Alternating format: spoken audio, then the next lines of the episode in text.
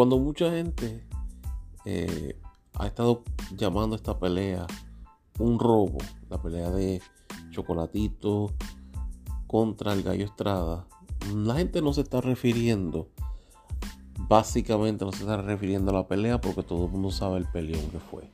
Se está refiriendo a la tarjeta del juez Carlos Sucre en donde anotó una pelea tan cerrada 117-111, una pelea que se supone que fue una pelea cerradísima y lo único que hubiera definido fueron empate o fuera eh, una tarjeta de 115, 113, como las demás tarjetas.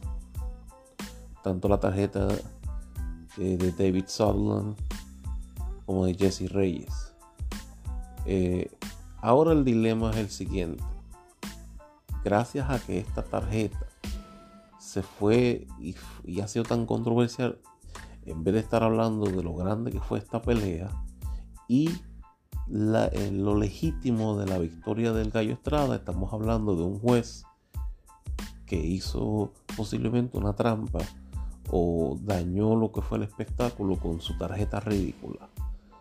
Nosotros yo sé que todos los fanáticos del boxeo estamos seguros que tanto Juan Francisco, Juan Francisco el Gallo Estrada como Román Chocolatito González nos dieron un espectáculo de calidad, algo necesario en estos momentos difíciles donde se hacía falta un buen boxeo y cada uno de ellos lo sabía y nos dieron un, un espectáculo de calidad. Sin embargo, esta tarjeta lo que hace ver es una vez más el problema principal que ha tenido el boxeo en los últimos años, bueno, desde siempre, en donde los jueces quieren ser los protagonistas en vez de dejar que los boxeadores sean los protagonistas.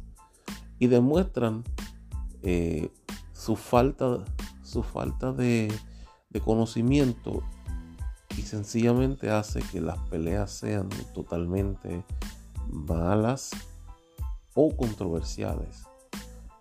Hay que esperar lo que va a pasar. Ya la Asociación Mundial de Boxeo lo suspendió. Su presidente Gilberto Mendoza quiere respuestas. Se espera que Carlos Sucre esté dando esas respuestas pronto. Pero hay que estar pendiente a lo que ocurre. Definitivamente esto piqui se extiende. El caso del juez Carlos Sucre, que en mi opinión dañó totalmente la noche más importante del 2021 en el boxeo.